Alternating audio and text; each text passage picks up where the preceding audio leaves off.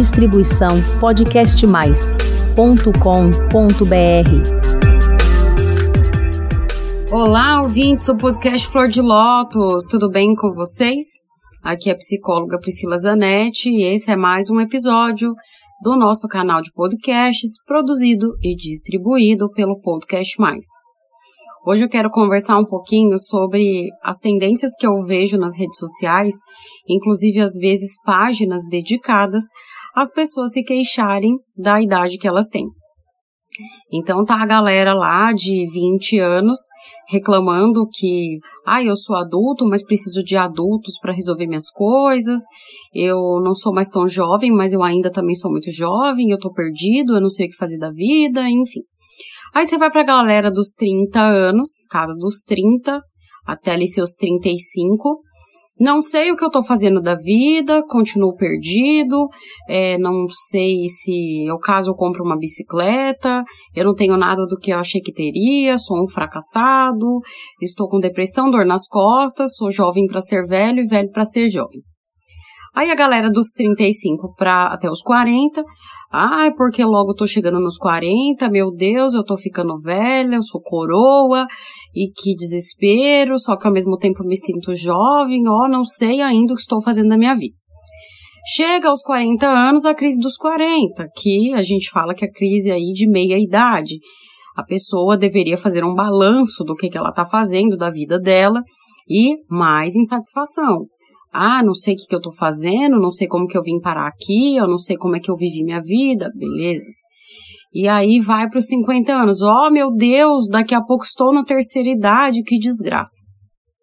E é muito interessante quando as pessoas é, com, ficam né, exatamente o tempo todo falando isso, de reclamando da idade que tem, da vida que levam, e, ao mesmo tempo, uma negação que nós temos, e isso é incontestável da nossa sociedade, de não aceitar o próprio, o próprio processo de envelhecimento. Né? Então, procedimentos e mais procedimentos estéticos que vão deformando muitas vezes as pessoas e realmente as tornam praticamente bonecos de cera, né?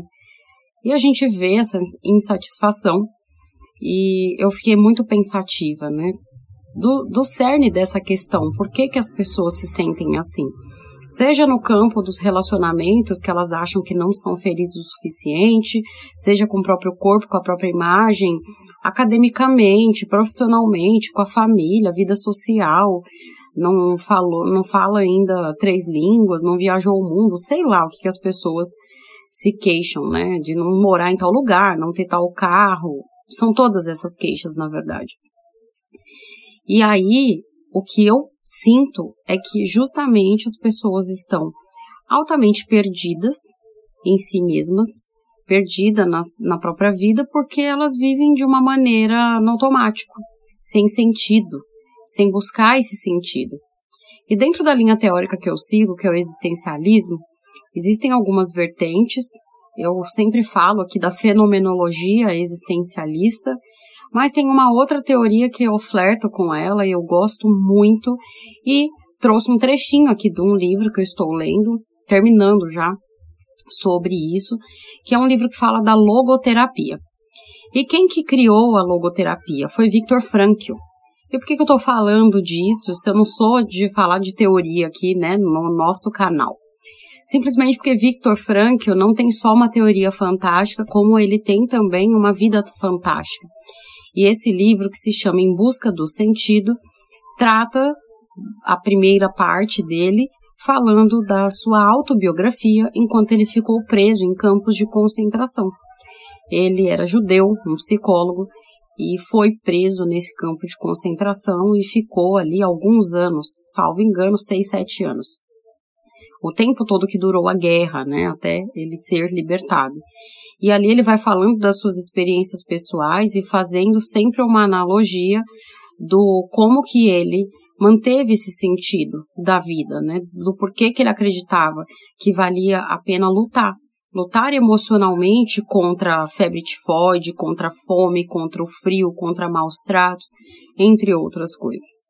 E num dos trechos, ele fala justamente sobre as pessoas que entram numa nostalgia falando, ah, é porque naquela época era bom, ah, porque quando eu era jovem é que era melhor, enfim. E é muito interessante, né? Porque se a gente for pensar, nós temos muito a tendência de sempre querer viver ou o futuro ou o passado. A nossa mente está sempre sendo sequestrada para esses tempos que na verdade não existem. O passado já passou, o futuro não existe, a gente tem o presente. Inclusive, eu já falei disso em alguns podcasts aqui, eu vou deixar linkado aqui na descrição para que você ouça um pouquinho mais a respeito disso.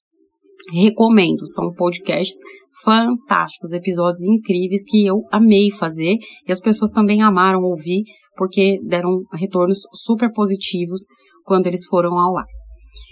E é isso, né, gente? Você fica sempre pensando, ah, eu vou ser feliz, a minha vida vai ter sentido quando? Quando eu alcançar tal idade, quando eu tiver tal coisa. E, ao mesmo tempo, as pessoas estão vivendo esse vazio nesta dada idade, porque elas não atingiram estes objetivos. E aí muitas vezes entram nessa nostalgia, ah, não, bom era quando eu tinha lá aquela idade. E a pessoa fica esperando eternamente, só que ela não está se atendo, que ela não tem que correr atrás da felicidade. A gente tem que correr atrás de uma vida com sentido. E uma das frases que Viktor Frankl fala muito nesse livro, que é parafraseando Nietzsche, Friedrich Nietzsche, um filósofo, que é quem tem um porquê aguenta quase todo como. E é isso, quando você tem um porquê muito definido na sua mente, você consegue aguentar o processo. Eu vou pegar dois exemplos, bem banais, só que não. Você quer emagrecer. E aí, todos os dias você tem que fazer concessões, você tem que fazer, na verdade, escolhas, né? Você tem que se privar. Não pode comer tudo o que você quer, você tem que é, sair e vencer a procrastinação, vencer a preguiça, fazer exercício físico, mudar os seus hábitos. Se não tomava água, tem que tomar mais água, se tomava refrigerante, tem que parar, enfim, você tem que mudar. Porque se você continuar fazendo as mesmas coisas, não vai ter resultado. É fácil abandonar esses hábitos alimentares? Não é fácil. É fácil começar a fazer exercício físico e se manter ativo? Também não é fácil. No entanto, qual que é o seu porquê? O porquê é, eu tenho que emagrecer, ah, sei lá, porque eu quero me sentir mais bonito, porque eu realmente sinto dores no corpo, estou com problemas de saúde, não sei qual é o seu porquê. E daí, se você tem um porquê muito bem definido, você vai conseguir aguentar o como, o processo. Outra coisa é quando você está todo endividado, todo, né, com o nome lá no Serasa e precisa ajustar a sua vida financeira. Você tem que cortar gastos supérfluos, você precisa aumentar sua renda eventualmente, você tem que criar um plano. E esse plano vai incluir que você vai ter que ter uma vida mais modesta. Você não vai poder esbanjar como na época das vacas gordas ou até o que fez você, inclusive, se endividar. É fácil você mudar os seus hábitos de consumo, de compra, os lugares que você frequenta, etc. Claro que não. No entanto, se estar endividado te bloqueia de uma série de conquistas, de uma série de oportunidades, além de tirar a sua paz, esse é o seu porquê. Então, o como, que é todo este processo que eu falei anteriormente, você vai conseguir aguentar de uma maneira mais tranquila. A gente sempre fala dentro do existencialismo dessa busca do sentido. E o sentido, ele é individual. Não existe uma resposta pronta para que você fale, ah, não, o sentido da vida do ser humano é X, né? O ser humano veio aqui para ser tal coisa.